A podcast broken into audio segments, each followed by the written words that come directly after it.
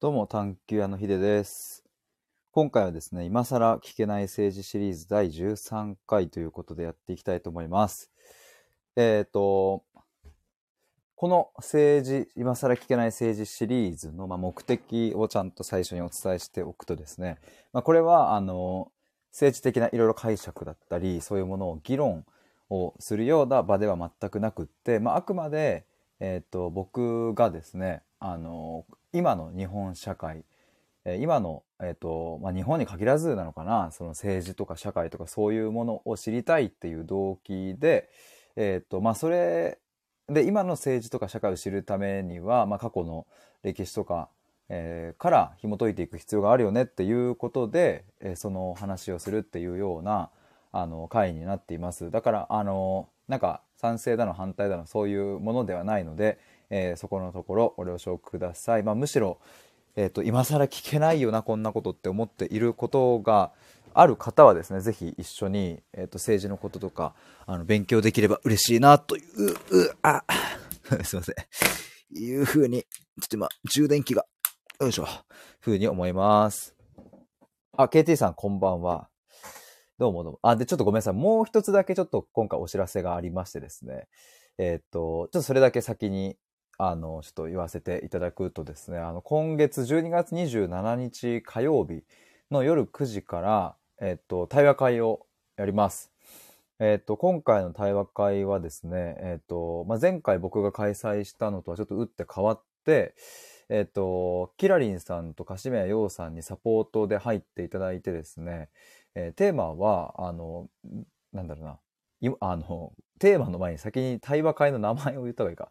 今回の対話会はですね、芋づる対話会という風な名前をつけています。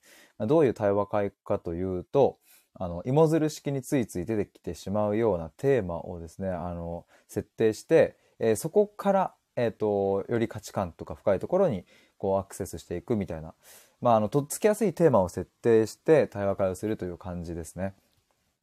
例えば、えーデート代を全額払う男は果たしていい男なのかみたいなえーことを、えーとテーマに設定して、まあ、それがいい男だと思うのであればそれが一体何でなのかなみたいなところを考えていくと、まあ、気づかぬうちにねそういう自分と他者との違いとかそういうところからあの自分の価値観がね幅が広がったり見方が変わったりとか、えーとそういうものにつながっていくので、まあ、今回はそういう意味で「芋づる対話会」というふうに名付けてでキラリンさんとカシミヤヨウさんに、えっと、入っていただき、えーグループ3つに分かれて対話してまた全体に戻ってきて意見の共有、えーっていうのを2回ぐらい繰り返そうと思っています。えーとで参加していただいた方にはですねグラレコっていうイラストでのこうレコーディングですかね議事録みたいなものと文字起こしをプレゼントさせていただきます。参加費1000円です。えー12月27日火曜日の、えっと夜9時から、えー2時間ですね、えっと予定しておりますのでもし参加ご希望の方は、えっと僕の公式 LINE から参加したいですと一言言っていただければそれで受付終了なので、えーぜひお待ちしております。さあということで、えっと KT さんに来ていただきます。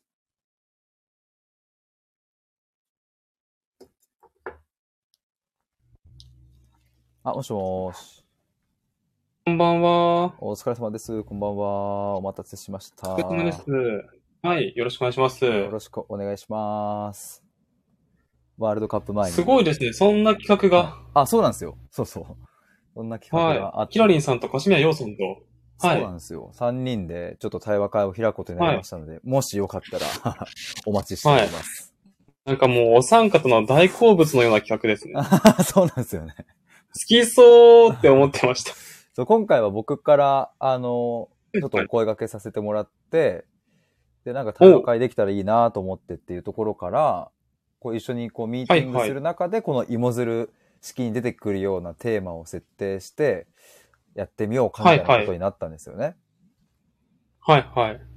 そうまあだから他にな、例えばなんだろう、男女の友情は成立するのかとか、まあちょっとなんか恋はいは愛い系に引っ張られちゃいますけど、あの、初回のデートはでサイゼリアに連れて行くのは果たしていいのかどうかみたいなこととそれか、年によるんじそういう、そういうのを、ゃ、はい。あの、でも別に年によるっていう答えがあっていいし、いやああ、もうなるほどなるほど。何歳でもダメっっていう人もいるだろうし、別に何歳でもいいっていう人もいるし、なんかその辺確の違いを、こう、ああでもない、こうでもないっていうのを、みんなで楽しく話していくっていう、そういう回ですね。じゃあもう今日それにしましょうか。それも楽しそうですね。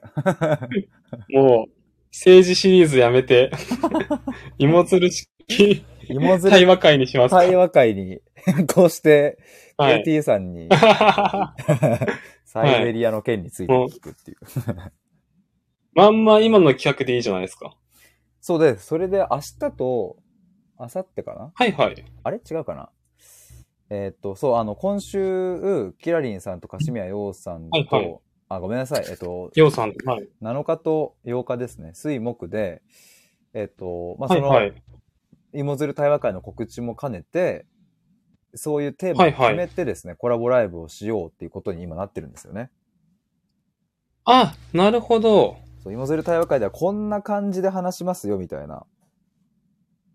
その、事前のミーティングみたいな感じですかあ、事前ミーティングではなくもう実際に、あれですね、対話しちゃうって感じですね。だから、えっと、デート代を全額払う男はいい男なのかっていうテーマで、キラリンさんと、はいはいあ、そうだな、この方向でいくのかな。で、えっと、カシミヤヨウさんとは、えっと、サイゼリアに初回のデートで連れてくのははいは果いたしてどうなのかっていうテーマで、もう実際にちょっと、はいはい。あの、芋づる対話会でやるう感じの対話を、もうはいは二人でしちゃおうっていう。で、そうするときっとイメージとかもつかみやすくなるのかなと思って。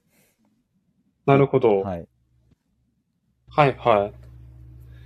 なんか、女性目線、男性目線で楽しめそうですね。そうなんですよ。これまた、確かにそれでも結構分かれそうですしね、なんか。いや、もちろんもちろん。それ、いだって明確な答えなんじゃないいですもん。そうなんですよ。うん。はい。そう、だからその違いを なんか知れたら面白いな、みたいな。はいはいはい。なるほどでございます。はい。今日ワールドカップなんで、そうっすよね。あれ、12時からでしたっけ僕ははい、見ます。0時から見ます。そっか。じゃあもう、えもう10時だからもうそんな時間ないっすね。そっか。もうもう間もなくキックオフですね。あと2時間20分でキックオフとなりますね。おー、あれ今日クロアチア戦でしたっけクロアチアとの戦いですね。クロアチアは今までで1勝1分けとかでしたっけねなんか日本が過去に戦った。あ、過去にやってるんですね。い違う、1勝1分けじゃねえや。えっと、1、一はい負け、え なんて言えばいいんだ ?1 負け、1引き分け。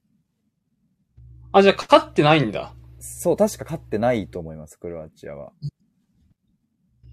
あ、でも結構それ古いデータですかあんまりやった記憶ないんだけどな。そう、多分僕らが、まだ全然ちっちゃかった頃か、あれかな岡田監はいはい督とかが確かまだ選手とかの頃だったかな。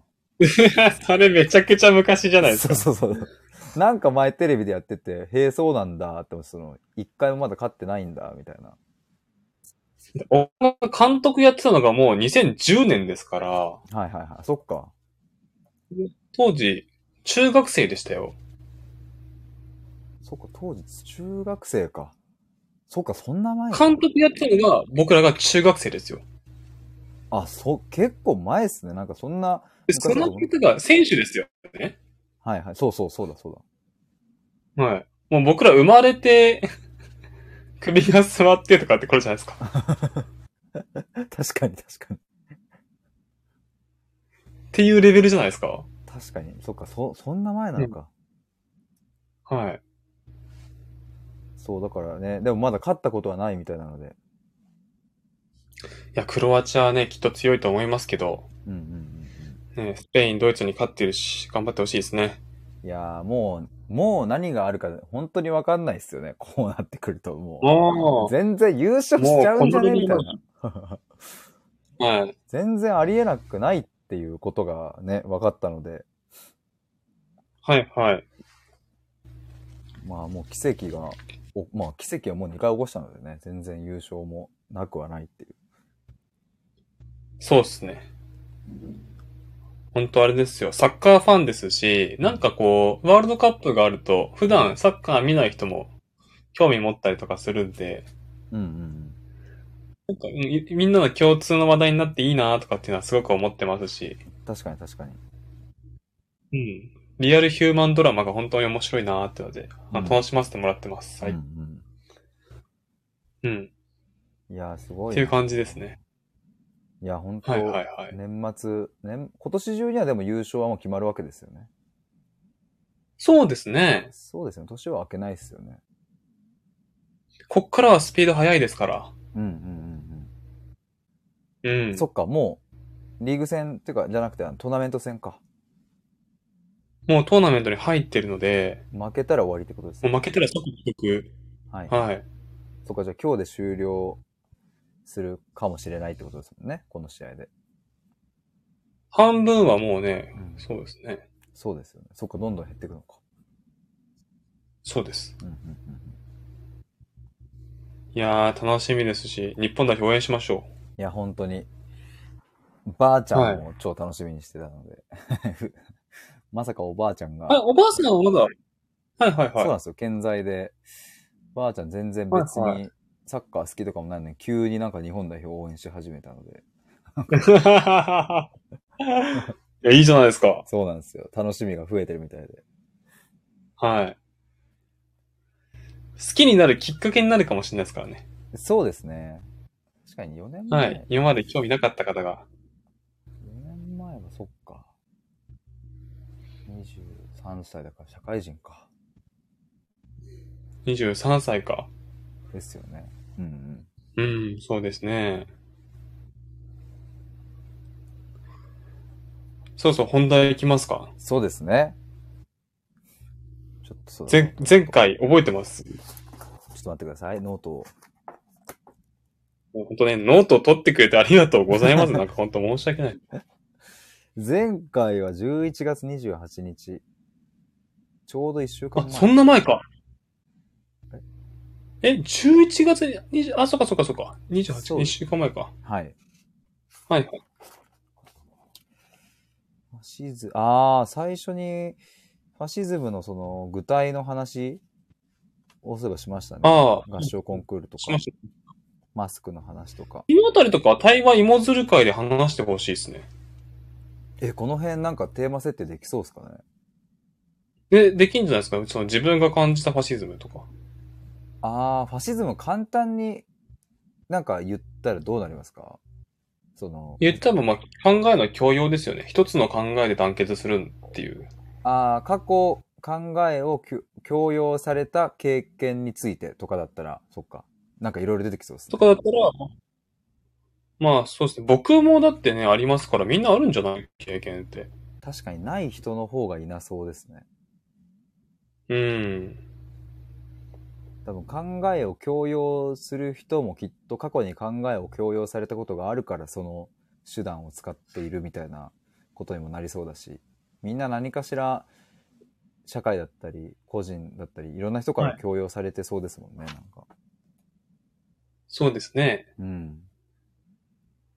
まあ、それでファシズムの話もしましたし、でそうだ日中戦争の話とさ国民党共産党二大政党、調査会の話、張作霖。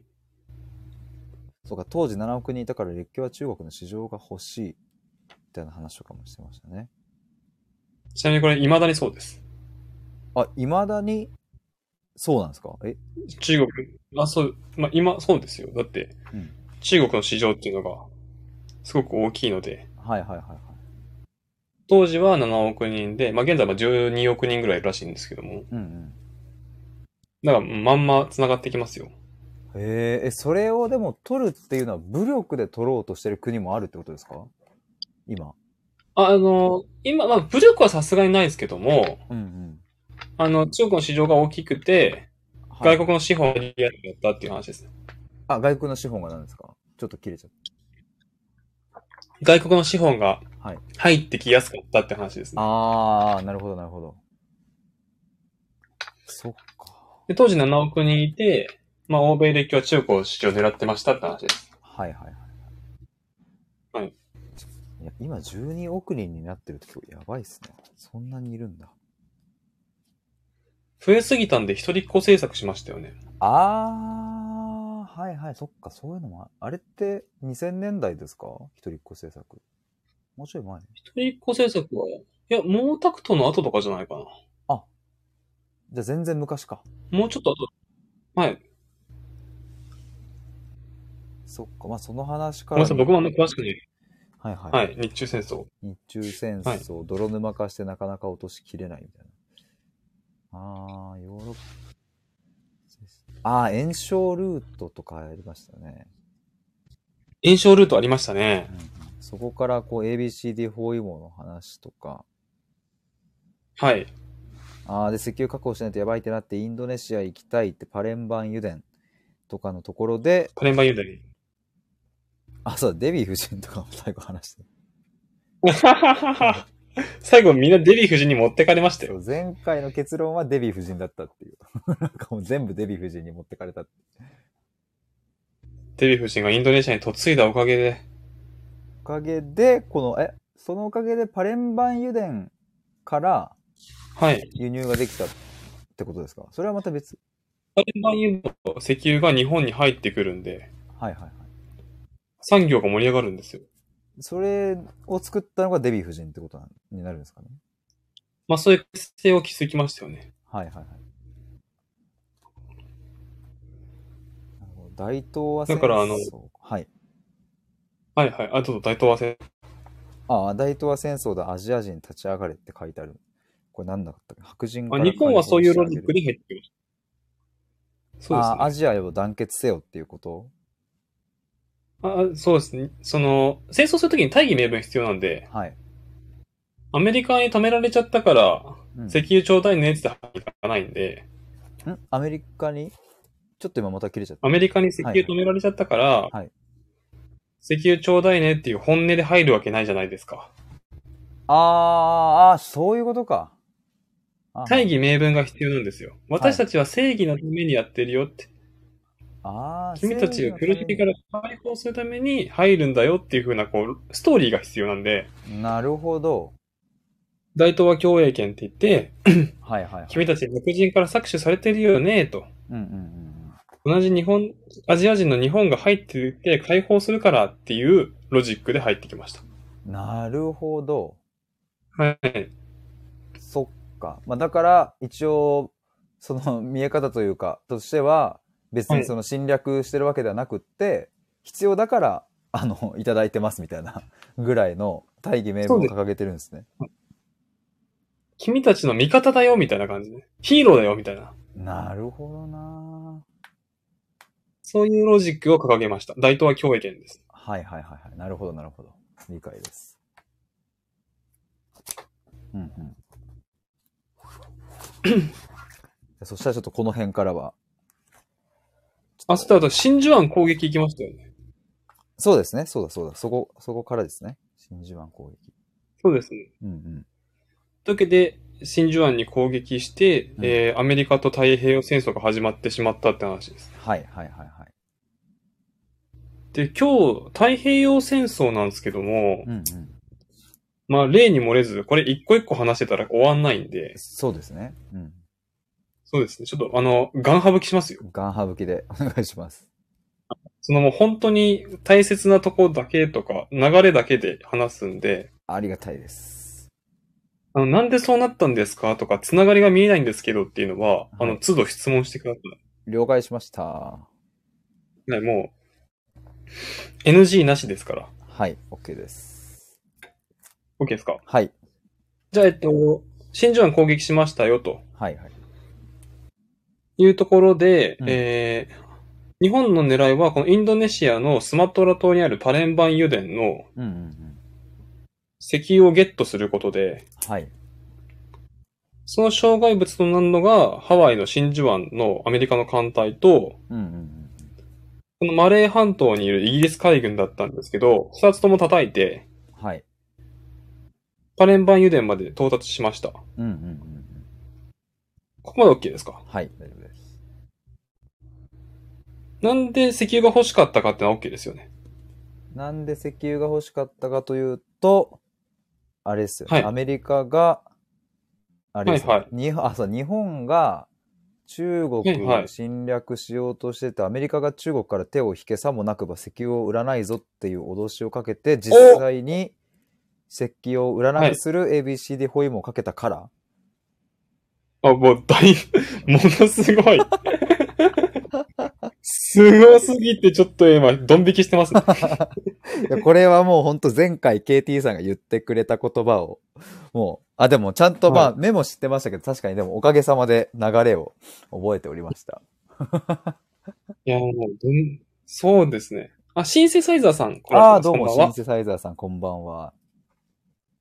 もうワールドカップ前なのにありがとうございます。 やったやった。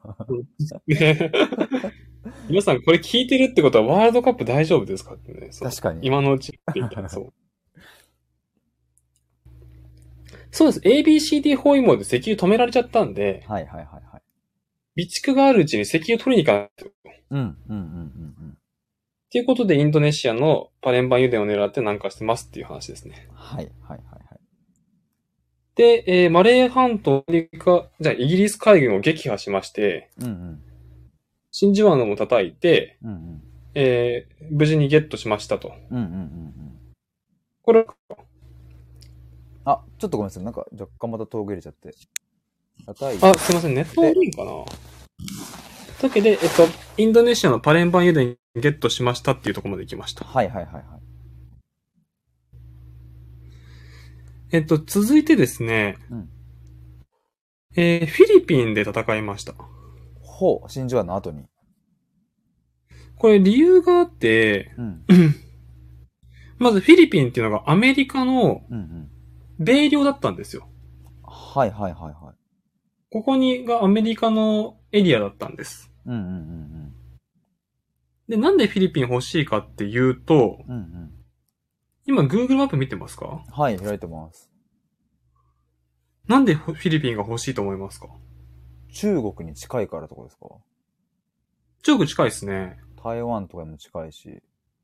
ちなみに台湾この時どこ領でしょうかええー、やりましたっけやりましたよ、これはやりました。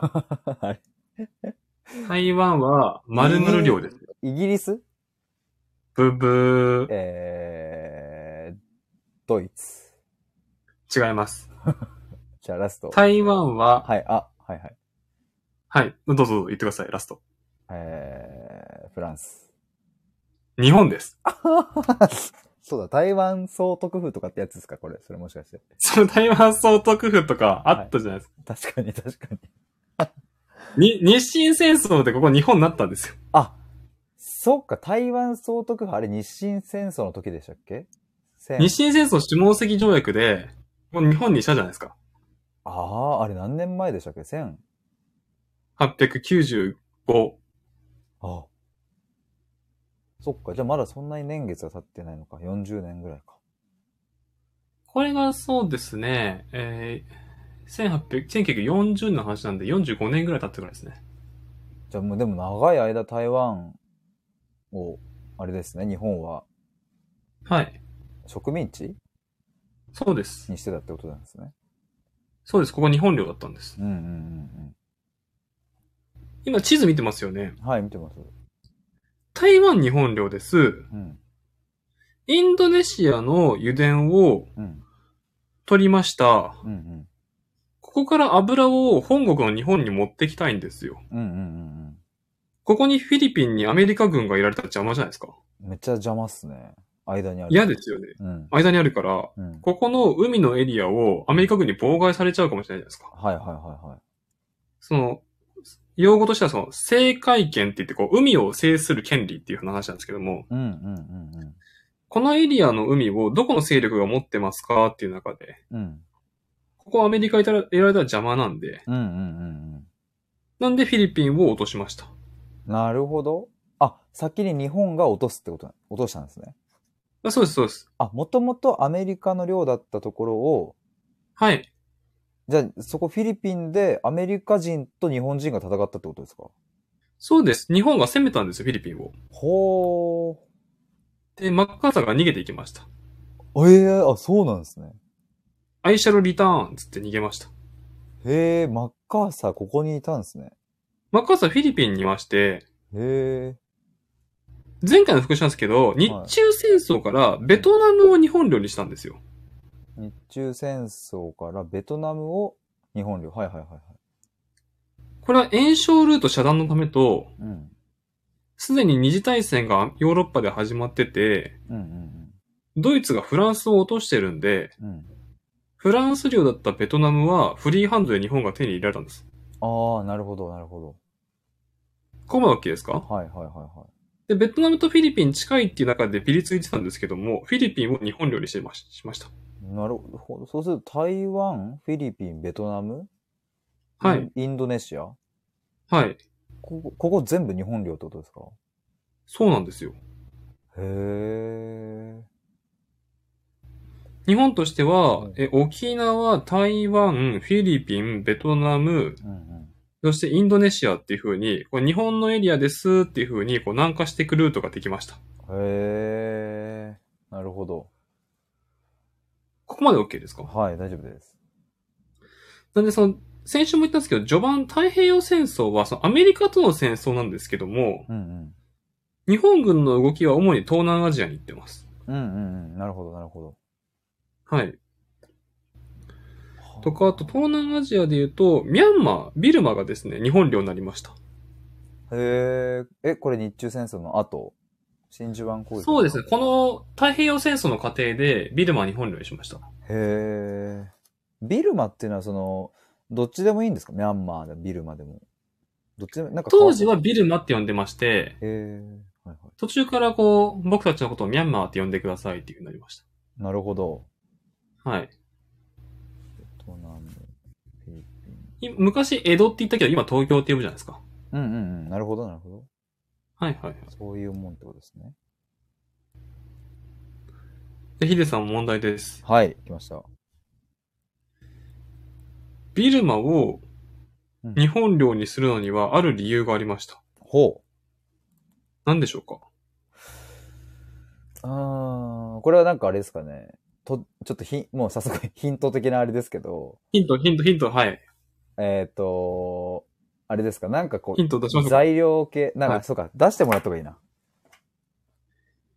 当時う、ん。ビルマはうん〇〇領でした。はい。どこ領でしょうかアメリカ違います。おもうワンヒントもらえますかえ、絶対わかりますよ。あ、本当ですかその国は7つの海を支配した国です。 ?7 つの海世界中の国々を、はい。どんどんどんどんその国が植民地にしていきました。イギリス。イギリスです。おー。イギビルマはイギリス領だったんです。はいはいはいはい。で、日本は日中戦争やってます。うん。蒋介石を支援してる人いましたよね。はいはいはい。イギリス、はい。アメリカ。はい。ああ、ああ、ああ、そうだ。アメリカ、イギリス。はいはい。ベトナムの炎症ルートが遮断されたんで、うんうん。ビルマを通って炎症ルートを通って蒋介石を支援してたんですよ。ビルマを通って、ビルマを通って、蒋介石を支援するっていう炎症ルートがあったんです。はいはいはいはい。あ、そのイギリスとかの方から。はそうです。あ。イギリスは中国の国民党政府を支援するために、うん自分の植民地であるビルマを通ってうん。うーん。物資を渡してたんですよ。はいはいはいはい。なんで、このビルマが炎症ルートになってたんですよ。うんうんうん。なるほど。うん。なので、えーここを日本が遮断するために、ビルマを日本領にしました。なるほど。はい。はい。戦って勝ったんですよ。うんうんうん。すごいですね。なんで、どんどんどんどん東南アジアが日本領になっていきます。うんうんうんうんうん。ここまで OK ですかはい、大丈夫です。で、第二次世界大戦も含めて、えっと、掴みたいんで、うんちょっと流れを変えて、うんうん。右左の話に移してもいいですかはい。どう今まじゃであヒデさん、あの、はい横一本線引いてもらっていいですかはい、引きます。右側と左側うんうんがありますと。はい。右左。で、真ん中にも一本線引いてもらっていいですかはい。引きました。来ましたかはい。じゃあまず右端の話からしていいですかはい。右っていうのは、うん特権階級側ってことです。うんうんうんうん。左っていうのは、平民側、平等側ってことです。はい。これ OK ですかはい。これは OK ですね。で、右チームファシズムが、うんうん。日本、ドイツ、イタリアですね。ファシズム。日本、ドイツ、イタリア。はい。はい。この国、三国は、特権階級が国家を持ってます。うんうん武力を持ってて、うんうん。うん。政治勢力を持ってます。はいはい。で、左チーム。うんソ連ですね。ソ連。はい。社会主義です。はい。あと、中国で言ったら、共産党がここですね。ああ、中国の共産党。はい。そうか、ソ連の支部って言ってましたもんね。そうなんですよ。ソ連がバックアップしてるんです。うんうんうん。うんここまで OK ですうん、かはい、じゃあ、真ん中に一本引いてもらったじゃないですか。はい。これが資本主義ですね。はあ、はあはあはあ、なるほど。はい、右ファシズム、真ん中資本主義、左社会主義です。うんうんうんうん。ここまで OK ですかはい、大丈夫です。で、チーム資本主義は、うんうん。アメリカですね。アメリカ、はい。イギリス、うんうん。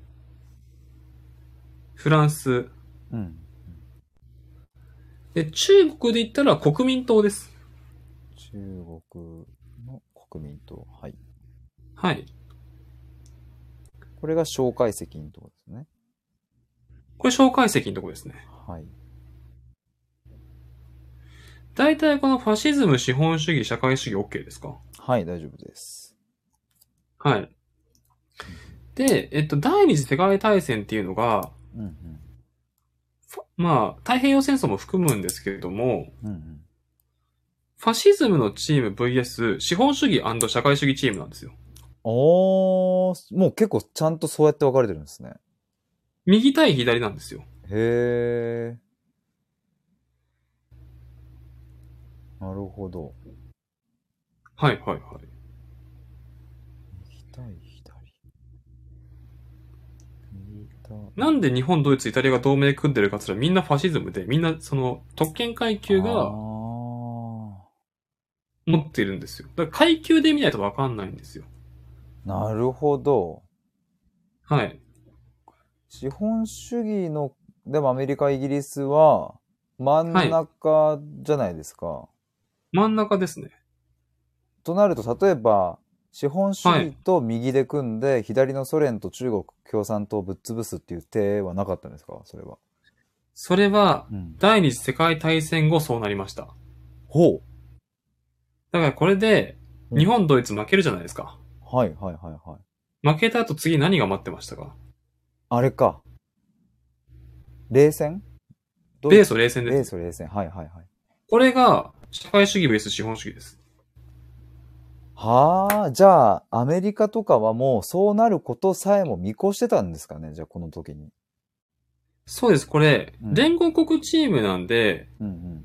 戦勝国はその、戦勝国、どっちも戦勝国なんですけども、うんうん。一枚岩じゃないんですよ。うんうんうんうんファシズムを倒した後は、次は社会主義 VS 資本主義になるっていうのはもう目に見えてるんで、うん。なるほど。はい。で、実際そうなったんですよ。だうかんうんうんうんうんうん。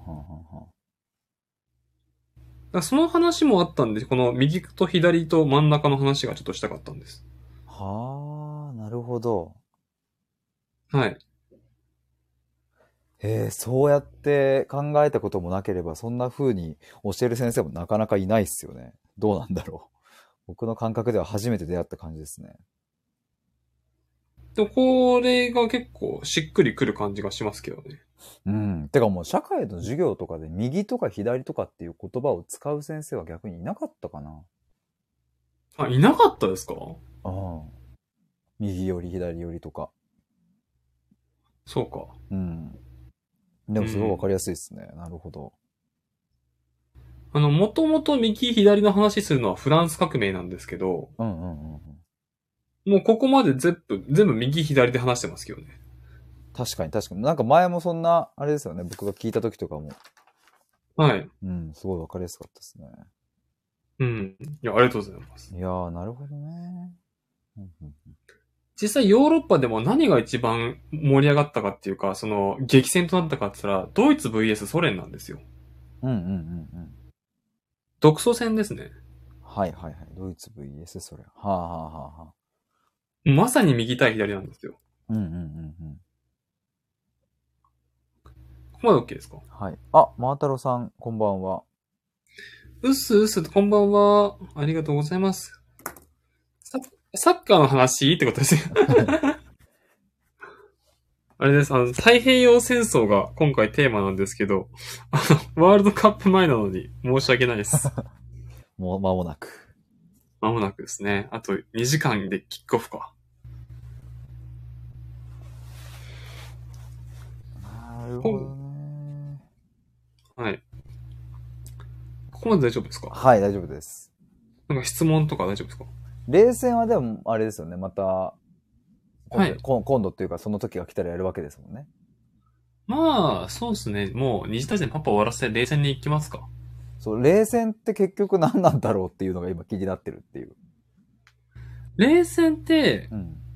第二次世界大戦が終わって、はい。ファシズムチームが負けましたって中で、うんうん。資本主義チーム VS 社会主義チームが冷戦なんですけども、はい。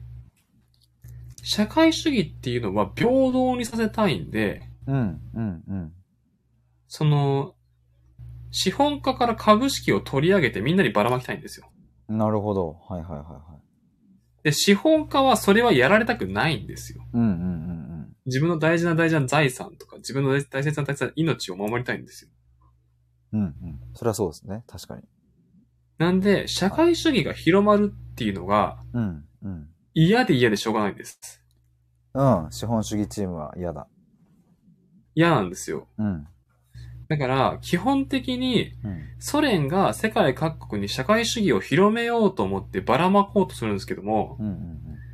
アメリカがそれを止めるっていう、こう、ドミノの、はドミノが広がるっていうのを食い止めるっていうのをやり続けてて、あ。はいはいはいはい。ここで倒れるドミノを食い止めろってのが朝鮮戦争だし、うん。ここで倒れるドミノを食い止めろっていうのがベトナム戦争だし、ほー。ここで止めろってのがアフガン侵攻だし、はい。この過程の中で日本はその、ソ連と北朝鮮と中華人民共和国っていうこの社会主義チームのすごくたくさんあった中で、ここは資本主義でいてほしいってことで、米軍基地が置かれて、チーム資本主義でいましたっていう話です。うん。ん朝鮮、ベトナム、アフガン。朝鮮、ベトナム、アフガンとか、うん。この、社会主義が広まるっていうのを、それをアメリカが止めるっていう風な背景になってますよ。へー、なるほど。はい。簡単に言うと、その戦争が起きるはい。ロジックは、その、朝鮮とかベトナムとかアフガン、アフガンに、はいソ連が入り込んじゃ、込んじゃいそうだな、みたいな。ソ連がバックアップしてます。ソ連がバックアップしてるのが朝鮮であり、ベトナムであり、アフガンである。えっとはい、当時ですね、うん。朝鮮半島が北と南分かれたんですよ。はいはいはいはい。日本領だったんです、朝鮮半島って。うん、うん。まず。うん。で、負けたじゃないですか、日本が。はい。で、日本は出てったんですけども、うん、うん。朝鮮半島にソ連がドドドドって侵攻してきて、アメリカが入ってて、うんうん途中でスパーン分かれたんですよ。ほ現在は、なんていうか、う。うんわかりますよね。そ北れが朝鮮と韓国。と、そうです。うんうん。というわけで今、あの、朝鮮って南北分かれてるんですけども、はい。北朝鮮はソ連がバックアップしてるんですよ。ほー。ほうほうほうほう。で、同じロジックでベトナムもですね、北ベトナムと南ベトナムがあるんですよ。あ、そうなんですか。あ、あ、当時あったんですよ。へえ。で、北側をソ連がバックアップしてるんですよ。はいはいはいはで、南側はアメリカがついてて、っていう風な感じで、いはい。へえ。ドイツもこう東西に分裂されたんですよ。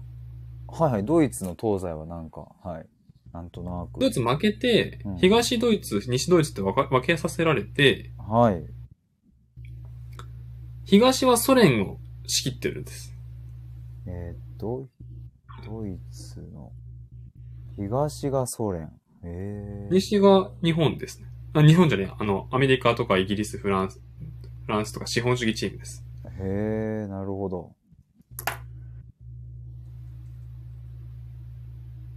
ほうほうほうほう。でそれが各ソ連は社会主義広めたいんです。はいあ、どうぞどうぞ、ごめんなさい、遮っちゃいました。ああー、はいはいはい。はい。あ、話してください。今遮っちゃったんで。ああ、なんか、それぞれで行われてたんですねっていう、その、いろいろ、南北で分かれて、まあ、東西で分かれて、みたいなのが。うん。はい。その、パワーバランスゲームです。これが。へえ、なるほどね。もう結構これだいぶ現代まで来てますよ。ですよね。これ戦後の話ってことですもんね、その、第二次の。あ、そうです。戦後の話です。はいはいはいはい。えこの時、日本は何してた感じなんですかこの時ってあ、そあの、米ソ冷戦の時ですかそうですね。米ソ冷戦が一体いつからいつなのかちょっと分かんないんですけど。まず、1945年日本敗戦するんですね。はいはいはい。だから、そうそうだからこれは太平洋戦争を話さずにここ話しちゃって大丈夫ですか 全然、あの、もう、はいお、お任せしますというか、僕も分からないので、はい。はいはい。まあ、とりあえず負けたと。1945年に。負けたと。はい。で、えっと、まずですね、えっと、ここを確認したいんですけども、うん日本はうん。うん。アメリカに降伏したんです。はい、はい、はい。なんででしょうかこれ確認しましょう。これ大事なんですよ。なんで降伏したか。そうです。なんでアメリカに降伏したんですかだって戦ってたじゃないですか。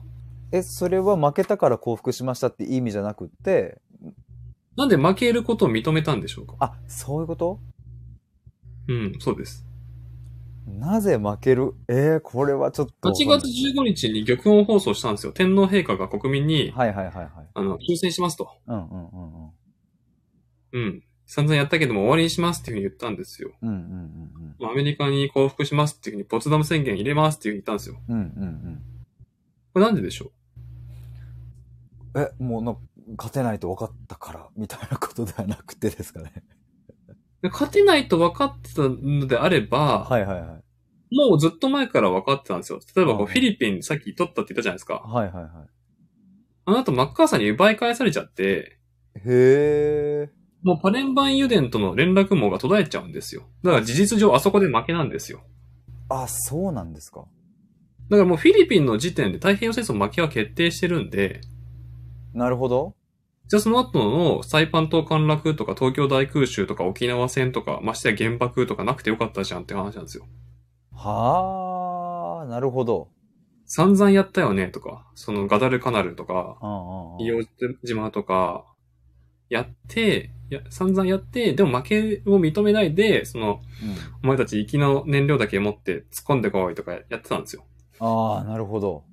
天皇陛下万歳だっつって。ああ、はあ、はあ、はで、相手に、なんだ敵の前で逃げるくらいなら、こう、ぶつかって死んできてお国のためにみたいな、そんな感じだったんですよ。あはあ。ああ、じゃあもう本当に追い込まれてたわけですね。はいうんその、レベルでやってたんですけども、うん。あることをきっかけにうん、これはもう負けを認めましょうっていうふうにしたんですよ。へえ、ちょっともうこれはわかんないですね。言っちゃっていいですかはい。ソ連参戦です。ほここで右左確認したいんですけどもう。、はい。ソ連どこにありますか右と左の中で。左。ですよね。はい。日本にとってアメリカとソ連どっちの方が嫌ですか日本にとってアメリカとソ連、ああ、まあ、ソ連の方が嫌か。ソ連の方が左ですよね。はいはいはいはソ連の目的は社会主義を世界に広めることでい。うんうんソ連はうん特権階級を許さないんですよ。うんうんうん日本って特権階級が仕切ってる国じゃないですか。うん。うんうんソ連にもし負けたら、うんうん。うん。特権階級は財産没収あるいは皆殺しなんですよ。へえ。そうなんですね。実際ドイツはソ連に負けたんですよ。ほうほうほうほ第二次世界大戦を経てドイツは特権階級は皆殺しになりました。う。マジっすかユンカーっていうふうに言われたんですけども、え、ユンかユンカーっていうふうに言われてたんですけど、その、そその階級の人たち。はいはいはいはい。白い。もともとユンカーが作った国がドイツだったんですけども、うんうんうんうん。二次大戦でソ連に敗れてですね、ユンカーは消滅しましたね。へえ。本当だ、プロイセンの伝統的支配階級であった騎士領所有貴族の俗称。そうですね。もともと騎士が作った国なんで、ドイツって。え、その、じゃあ上の人たちを皆殺しにしちゃったら、でもドイツは今どうなって今だから、はい残っ、その、その人たちがいなくなったドイツなんで、もう現在のドイツは、もう元々のドイツとはもう形がかなり変わってます。え、じゃあ今のドイツは左右で言うと左になってるってことなんですか今のドイツは左右で言うと、分けられて、東側は左だったんです。ああ、そっか、それがあれか。は東ドイツです。いはいはで西側が資本主義だったんですよ。い。はいはいはいはで、現在は東西ドイツ、東西ドイツ統一したんい。で、うんうん。西側が東側を吸収する形だったんで資本主義ですね。ああ、なるほど。そうなったんですね。はい、はい。へえ。で、話日本に元に戻して、はい。ソ連が北海道の方から千島列島を通って降りてきたんですよ。うんうんうんうん。まあ北方領土のエリアですね。うんうんうんうん。なんで、もしソ連に負けて、ソ連に入られたら、うんうん日本の、その、特権階級の人たちがうんうんうん殺されちゃうんですよ。へえ、もう処刑ってことなんですね。まあ、彼らは特権階級許さないんで。へえ。なので、うんうんソ連が来たってなったら、うんうんアメリカに負けを認めて、うんソ連を、うんあの、帰ってもらおうと。うんうんうん。あ、もう降伏したんで、みたいな。もう米軍を誘導して、むしろこう、一丸、アメリカと一緒にソ連をうん。追い払おうっていう話ですね。あ、そっか、アメリカとしても、その、はい来られたら困るからか。それ。アメリカとしても次、米ソ冷戦が待ってるの見えてるんで、日本をアメリカがこう、その落としたっていうふうにしたいんですよ。うんうんうんうんうん。なるほど。そう一緒に落としたっていうふうにしたくないんですよ。ああ、手柄をね、そういうことですね。はいはそうです。い。うん。なんで、8月15日にそのアメリカに負けましたって言ったんですけども、うんうん。実はその8月の末の方まで、うんソ連とは戦闘を継続してるんですよ。負けを認めてないんですよ。へえ。え、8月に、15日に降伏したのに、残り2週間ぐらいは、え、ソ連と戦争していたソ連とは戦争継続なんです。へえ。そっか、そこで、え、で、どうなったんですか勝ったんですかソ連には。えー、まあ、追い払いはしましたし、その北海道でも北方領土は持ってかれましたよね。あ、そっか。まあそこら辺全部日本だったんですよ。千島列島は。はいはいはいはこれ、ち樺太千島交換条約の話しましたよね。前。い。うん、確かに。したな、それ。知床からうん、国後レトロフ、こう、シムシュ島の方までありますよっていうふうな。うんうんうんあそこ持ってかれちゃいました。うん。なるほど。へなんで、この右と左が分かってたら、アメリカに降伏で、ソ連には徹底抗戦っていうのが分かるんですよ。え。なるほどね。なるほど、なるほど。だから散々アメリカと戦ったんだけども、うんうん。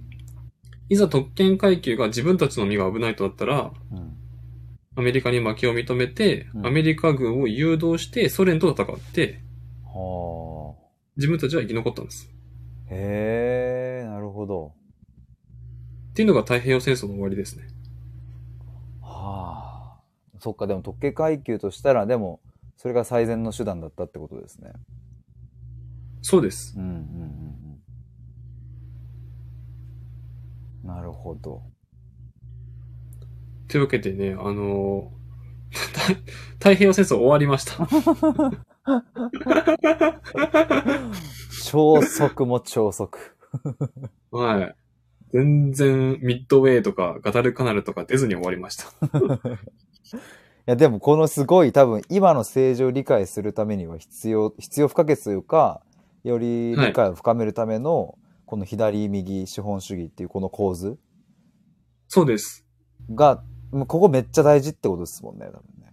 これがめっちゃ大事なんです。うんうんうんうん。なるほど。日本はもともとめっちゃ右だったんだけども、アメリカに負けて資本主義まで行ったんで、真ん中まで行きました。ああ、そっか。でもそれで言ったら、もうそれは武士の時代の時から、あ、武士まで行っちゃうからか。ブッシュめっちゃ右ですよ。でもそっか、そう、それでいいんですよね。解釈としては。右です、右です。だって、あれ、身分社会ですから。そうか、ゴーンと方向で、上の人のために尽くすわけですもんね。そうです。だから、上の人ってのがブッシュ特権階級ですよね。うんうんうん、確かに。はい。ずーっと右なんですかそしたらもう、ほぼほぼ日本の歴史って。えーっと、平安時代とかも、あ右ですよ。だって、貴族だけが偉そうにしてて、農民は苦しいですからね、平安時代そっうて。ですよね。逆に右じゃない時代とかってもいや、これがないんですよ。その革命を経験してないんですよ、日本は。う、そうですよね。ずーっとじゃあ右ってことですもんね。そうです。縄文時代とか わかんないですけど。縄文時代は、みんな平等だから左って言っていいのかでもそれぐらいまで遡んないと、日本は左の時代はないし、逆にまあ、左の国自体もそんなに多いわけじゃないですかね。なえっと、革命を経験した国は得てして左ですね。で、うんうん。米ソ冷戦の話するじゃないですか。はい。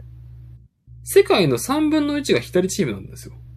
はいはいはいはでまあ、ソ連ですよねい。う。んうん。で、北朝鮮ですよね。はい。モンゴルですよね。モンゴル、はい。で中華人民共和国ですよね。うんで、まあ、ベトナムですよね。うんうん。うん。これ今北ベトナムが全部取っちゃうんで、そのベトナム戦争で。うんうんとか、で、あとは、その、主に東ヨーロッパですね。ハンガリーとか、うん。うーんあの、ポーランドとか、ウクライナとか、あ、ウクライナもか。ウクライナはソ連ですから。あ、ウクライナ、ソ連なんだ。そうですよ。ソ連なんだ。 え、ロシアもでもソ連ロシアとかウクライナとかベラルーシとか、あの辺がみんなソ連だったんですよ。はい。え、なんで、ごめんなさい。もう本当にわかんないですけど、なんで今このソ連と、あ、そうじゃないウクライナとロシアは戦争になっちゃったんですか、はいまず、はいソ連だった時は、うん。あんまりナショナリズムってなかったんですよ。うんうんうんうん。俺たちはロシア人だとかウクライナ人だっていうナショナリズムなかったんですよ。ナショナリズムはちなみに右左で言える、あれですかそんなにそこは関係ないのか得てして、右側がうん、うん。まあ、ファシズムも含めて、特権階級から目をそらさせるナショナリズムを用い出しますよ。はいはいはいはい。ああ、そっか、そっか、そういうことか。日本もそうでしたよね。うんうんうんうん。日本だ、日本人だっていう、天皇万歳っていう形で、ナショナリズムを煽るんですああ、ははははは。なるほど、OK です。よ。OK ですかはい。で、えっ、と、ロシアとかウクライナとかっていうのもあったんだけども、それ以上にソ連だったんで、うんうんうん労働者の国の国なんです。ための国なんですよう。ん。はいはいはいはい。だから別にあなたがロシア人だろうがウクライナ人だろうが関係なくて、労働者であるかどうかなんですよ。うんうんうんなんで、あんまりナショナリズム関係なかったんですけども、うん。うん。ソ連がですね、その最後の方うまくいかなくなっちゃって解体するんですよ。うんうんうんうん。これが1991年ですね。はいはいはい。僕らが生まれる4年前なんですけども、うんうんうん。解体したらロシアとかウクライナとかに分かれるんですよ。はい。それまでは、ウクライナとかはいロシアっていう、そもそもそういう国名もなかったってことなんですかね。国名はあるんだけどあんま気にしないですね。あ、側面はあるんだけども、一個のチームだよっていう、もうソ連っていうので、一つの国だよはいってなってたんだ。そうです、そうです。はあ、はあはあはあ、で、それが91年にソ連が崩壊して、崩壊しました。で、それぞれが独立した国になったと。ここはロシアだから、ここはウクライナだからっていう風になってます。はいはいはいはい。で、ロシア、港を使いたいんで、うんうんウクライナのオデッサとかセバストポリっていう街があるんですけど、うん。うん。ここ凍らない港なんですよ。ああ、はいはいはい。これ散々やりましたよね、これね。凍らない港が欲しいってありましたね。凍らない港欲しい欲しいっつって、領順とか、はいはいはいはいはい。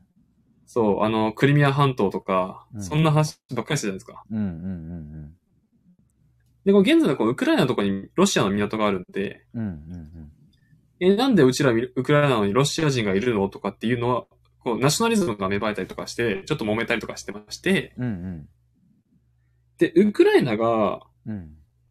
アメリカ陣営の、その、軍事同盟に入ろうとしたんで、うんうんうんロシアが、いや、お前、今まで仲間だったじゃんっていうことで攻めていきました。うん。ほここまで OK ですかー。はい、アメリカの軍事軍事同盟です同ね。盟に入ろうとした。ほうほ NATO って言うんですけど、う。うんうん。あ、NATO ね。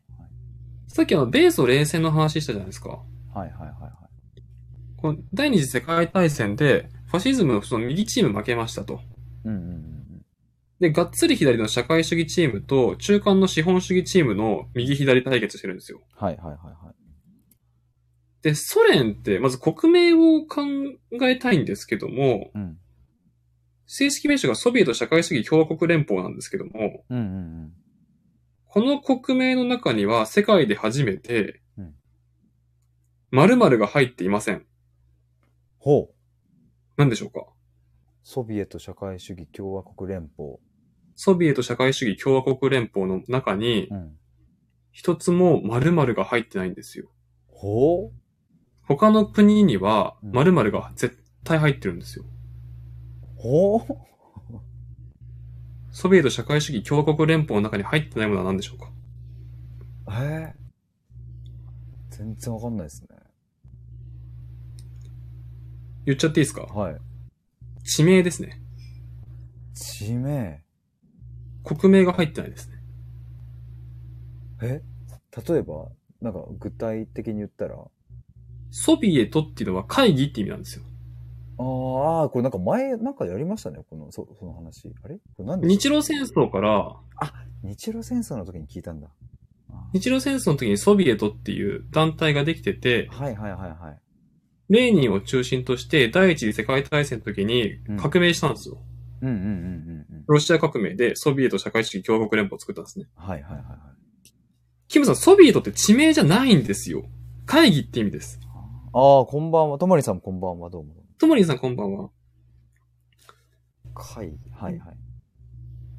で、なんで地名がないと思いますああ、でもやっぱいろんな国がいるから、そうなんですよ。トップがわかんないですもんね。左はうん国とかあんま気にしてないし、ああ、はいはい。階級で見てるんで、うんうんドイツとかフランスとか日本とかっていうよりは、うん。うんうん。ドイツの中の労働者が革命を起こして、うん資本家とか地主を倒して立ち上がれと。うんうんうん日本の中の労働者がとか、フランスの中の労働者がっていう風な話なんで、各国に共産党を作ってバックアップしてるんですよ。うん。うんうんうんで夢は全世界中を社会主義にすることなんですよね。うん。うんうんうんだから地名がないんですよ。うんうん。えー、えちなみにほ、他の国は全部地名なんですか例えば日本って日本っていう地名ですね。あ、そうか、そういうことか。フランスはフランスっていう地名ですし。ああ、確かに。 はい。そういうことか。そソうです連はソ連という地名ではなもう意味が違うんですね。そうです。会議社会主義共和国連邦なんです。ああ。なるほどね。はいはいはいはい。で、社会、ソ連は社会主義を地続きで広めていくんで、うんモンゴルがなります、中華人民共和国がなります、ベトナムがなります、北朝鮮がなります、東欧がなりますっていうふうに、どんどんどんどん社会主義が世界全体に広がっていって、うん。 3分の1までいっちゃうんですよ。それすごいことですね、でも。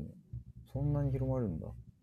どんどんどんどん社会主義いいねっていうふうになってって、うんうんっていうのが、あの、第二次世界大戦以降のお話ですね。うん。へえ。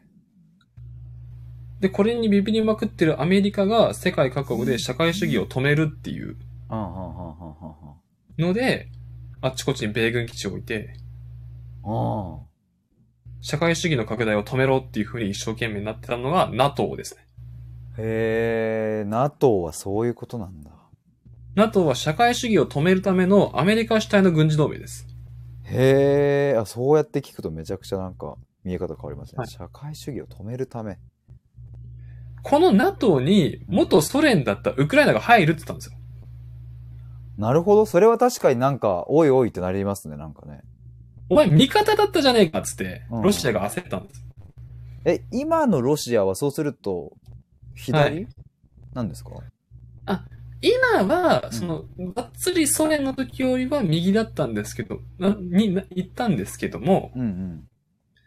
その、左の名残が残ってるっていうか、うんアメリカとはこうバチバチやってた感じなんで、そっかそっか、もともとは、そっか、アメリカが資本主義だから、右側にいたってことですね、ソ連よりも。だから、そうです。アメリカとバッチってる。うんうんうん。そうです、そうです。え、でもウクライナはなんで NATO に入ろうとしたんですか、それ。 NATO は EU の経済圏とセットなんですよ。だかほうほうほうほう。ら資本主義チームに入って儲かりたいんですよ。ほで、実際、ウクライナに限らず、東ヨーロッパの諸が、その、いろんな国々がどんどんどんどん NATO に入ってったんです。う。うんうんうん僕も入る、僕も入るっていう風に入ってって、うん。うんうん。どんどんこう今までロシアチームだったのがこう、アメリカ、ヨーロッパチームに入ってって入ってって、うんうん。ウクライナまで入るって言ったから、それはさすがに認めないっていうので行きました。へえ。でもそっか、入る方のメリットとしては、アメリはカい中心の主体の社会主義を止めるための軍事同盟か。そこに入ると、はいやっぱ恩恵は受けられると。いろいろ。経済的に儲かりますね。あそこに入るっていうふうにすると、変わってくるんですよ、ね経済的に。その関税なしで商売できるようになるとか。ええ、なるほど、なるほど。はい。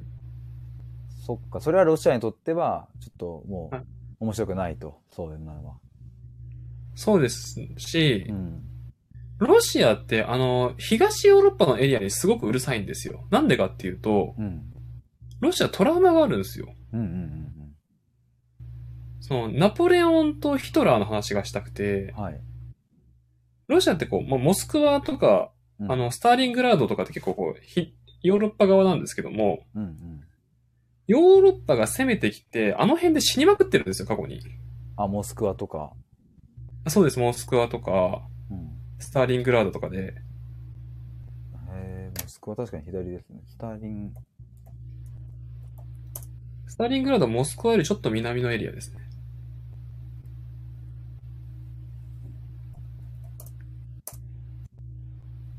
ほうほうほう。ちょっと今。あ、ベルギー。んなんか違う。まあいいやいや。い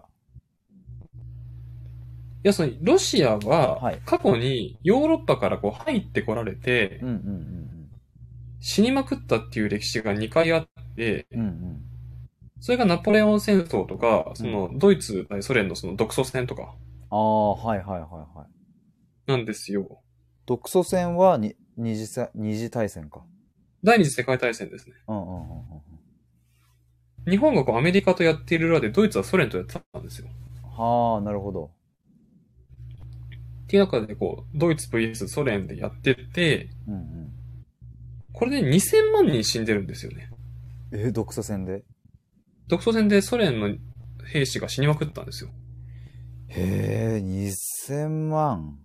やばいか2000万人。なったんですよ。はい。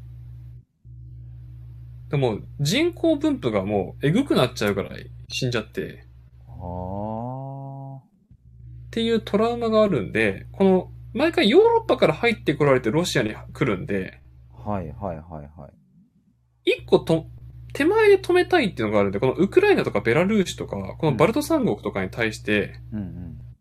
お前たちは絶対俺の味方でいろよっていうのがあるんです。バルト三国ってどこでしたっけこのラトビア、リトアニア、エストニアですね。あー、これ覚えるの大変だったやつだ。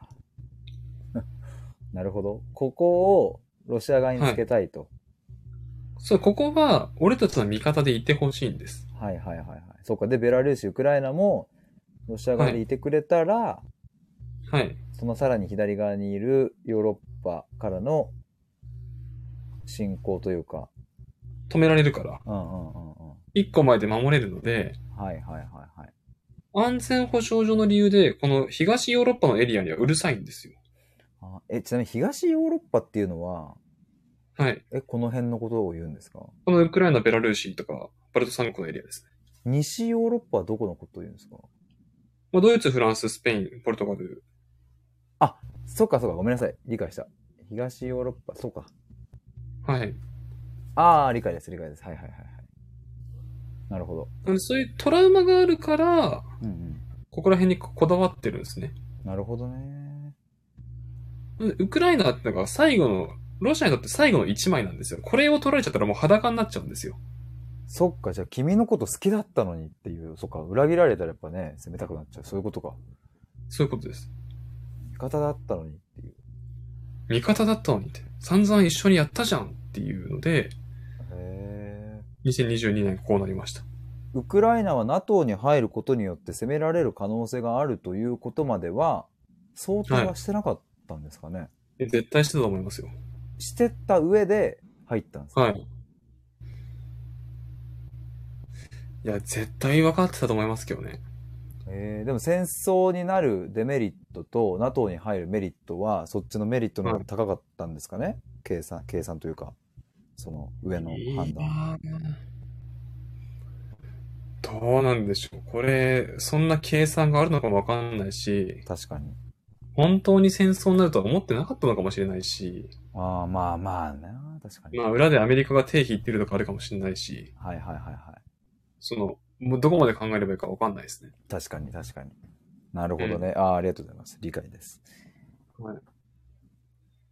なんで、まあその右左の話で、うんうんこの、どんどん左が広がっていくっていう過程が歴史上あって、うんうんまあ、ユーラシア大陸の、まあ、中国とかモンゴルとかベトナムとか朝鮮半島とか、うんうんあとアフガンとか、うんまあ、東ヨーロッパのこのウクライナ、ベラルーシのエリアとか、うんうんここら辺のエリアっていうのが、あの、社会主義チームでしたと。うんうんうんうんうんうんなるほどなるほどで、アメリカを中心として、この西ヨーロッパのエリア、うんうんまあ、西ドイツとかフランスとか、イギリスとか、うんうんあとは日本とか、うんうんうんで、そ韓国のうか朝鮮半島の南側の韓国とか、はいはいはいはいこの辺りは資本主義チームでした。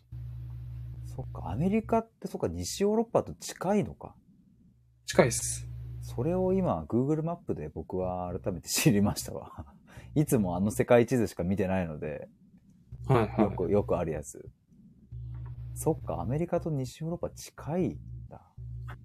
そうです。そっか、そんなことも。アメリカは社会主義にさせないためにあらゆる手段をつく尽くしてますよ。なるほどね。はい。あ、こんばんは。これ、いつもありがとうございますさんとお呼びすればよろしいんでしょうか、こんばんは。いつもありがとうございますさん、こんばんは。なるほど。ちょっとそろそろあれですね。ちょっとまとめの方向に入ってた方がいいですよね。そうですね。うん。もう、お時間もお時間にだんだんなってきましたんで。そうですね。うん。いやちょっと今日、本当は、あの、はい太平洋戦争の話かと思ったんですけど、全然違う話になり ました。一気に快速で。はい。いやー、でもすっげーわかりやすいっていうか、これは、やっぱ先生になった方がいいんじゃないですか、なんか。その中学生僕でとすか、かうん、高校生とか。いや、中学、ぐらいの時にこういうの面白いって知ってれば、高校生になっても、べこれ勉強するの楽しいってなるから、やっぱ中学生いや、僕はね、あのー社会の話は、うん。学生じゃわからないと思ってるんですよ。あ、そうなんですか。うん。僕、諦めてますもん、その、へえ、そうなんだ。うん。だって、うん。その学校とかでやろうと思ったら、どうしても教科書とか資料集とかテストになっちゃうじゃないですか。あ、まあね、確かに。学校はそうっすね。で僕はそれがあんま好きじゃないんですよ。なんでかって言ったら面白くないから。確かに、だから独自のなんか学校オンラインの、う K ん。 KT 歴史専門学校とか作ったらいいですね。オンライン専門で。これ今、キムさんも言ってるんですけど、実際に社会に出ないと分からんことが多いよなっていうふうに、これ僕めっちゃ思うんですよ。だから社会人こそ社会の勉強したいと思うんですよね。うん、確かに。いや、だから僕は今このタイミングでそれを聞けてるのはめちゃくちゃありがたいし、ウクライナとロシアの戦争がなぜ、危ない危ない、こけた。 なぜ起こったのかっていうのを、今知れて、 なんか本当に良かったですわ。歴史的な流れだとそうです。あー、なるほどね。はい。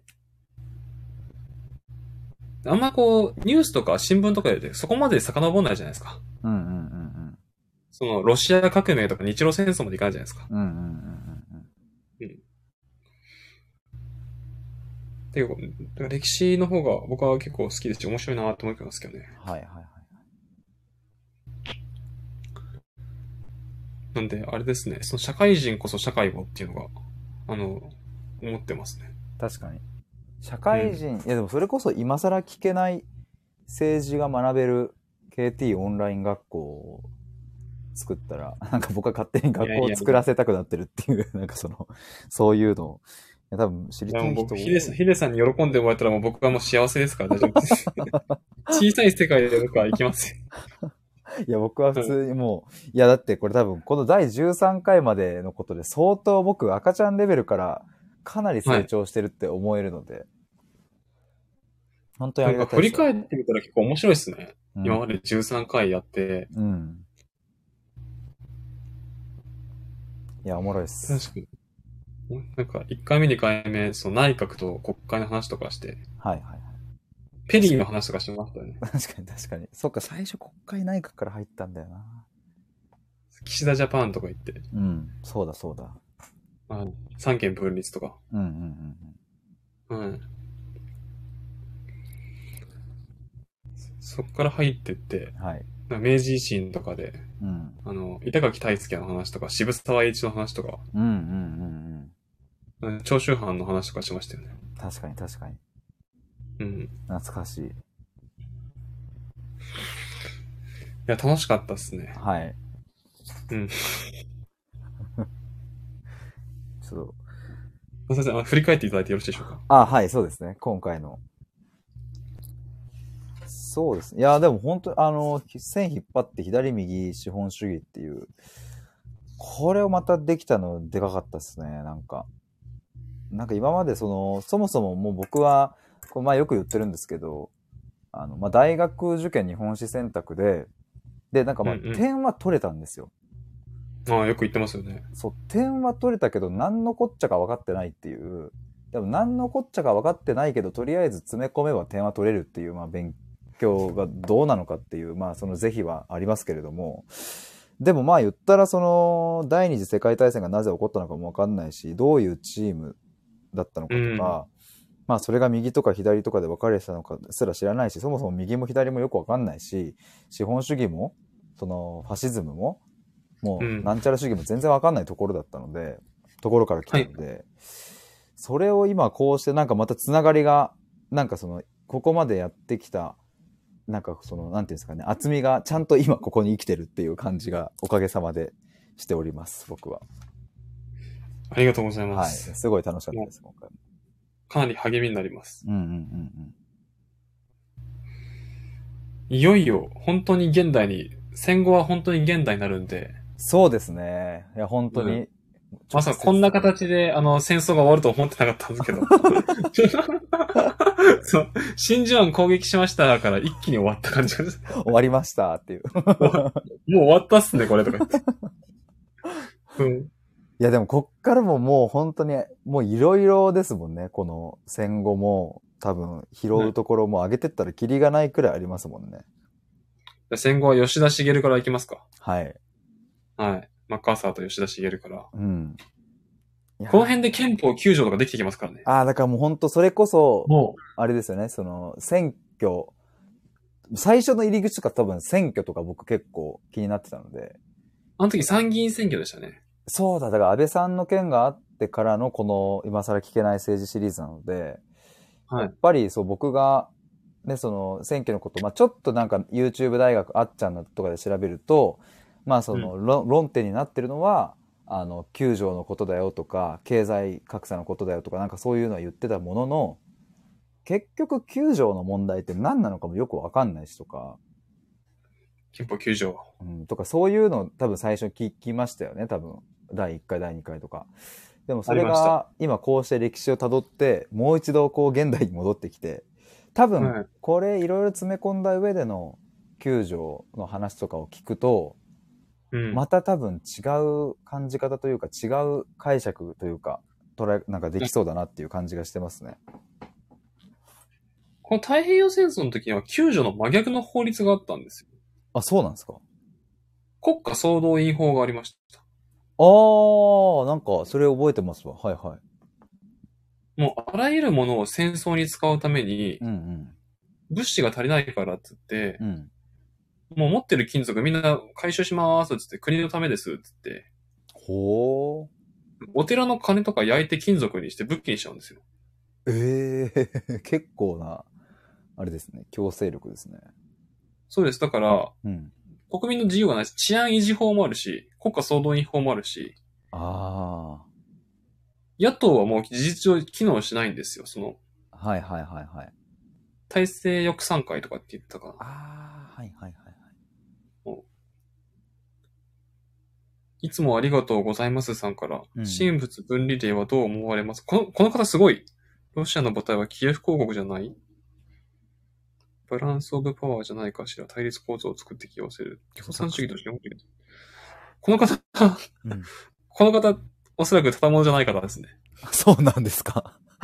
そう、僕は、あの、いつ、、はいつもさんと呼ばせていただきますが、いつもさんはじめましてで、ちょっと僕はね、あの、あれなんですよ、今、KT さんから学んでいるっていう感じなんですけど、あれ、えーヒデさんのリスナーさんじゃないですかあ、僕もはじめましてですね。あ、じゃあ僕も初めましてですよ。はい。いつもさん。えー、ただものじゃないっていうのをこのコメントからわかるんですね。 もうすぐわかりました。そうなんだ。はい。えー、ちょっとなんまああかの拾ってください。はいはい。神仏分離令はどう思われますかについてなんですけど、うんあのーこの時代は、うん。うん。あのー天皇万歳で国家神道なんで、うんうんうん学校で古事記のストーリーをやって天皇の権威を高めるんですよ。うん。うんうんうんうん。だから天皇っていうその神道の一神教なんですね。はいはいはいはい。他の考えを認めてないんですよ。うんうん。で、仏教っていうのとうん融合した文化だったんですけども、うん仏教と切り離して、うん。神様は天皇だけっていうんなんですよ。え、っていうのがいつ、いつの話ですかもう太平洋戦争時代です。へえ。なんで、こう、い今までこう、仏教と、の仏様と、うんその、例えばこう、神社の神様と、みたいな感じなんですけども、うんうん。仏教を排除していったんですよね、この時。っうんうんうんていう風なのがあって、僕は結構仏教の考え方が好きなんで、うん。うんうんやっぱファシズムはそういうのを認めないんで、僕はファシズムの社会は居心地が悪いなっていうふうに思うし、神仏分離はあんま好きじゃないですね。そっか、神道、神社、それはあれなのか。どちらかというと特権階級にしては、んてはい特権階級の人からすると都合がいいですかすごいですね。逆に仏教とかは都合よくないんだ。うーん、その他の考え方を認めないんですね。そうか、元はといえば、元はっていうか、日本はもともとそうか、その、天皇、神、神道っていうんですかそうです。神道です。天皇です。はあはあはあだから、それ以外のものはっていうことで、そうです。日本だっていうナショナリズムのために天皇っていうのが相性が良くて、うーん。俺ちょっと別に天皇をそんなにっていう風な人は不敬罪で逮捕なんですよ。なるほど、なるほど、なるほど。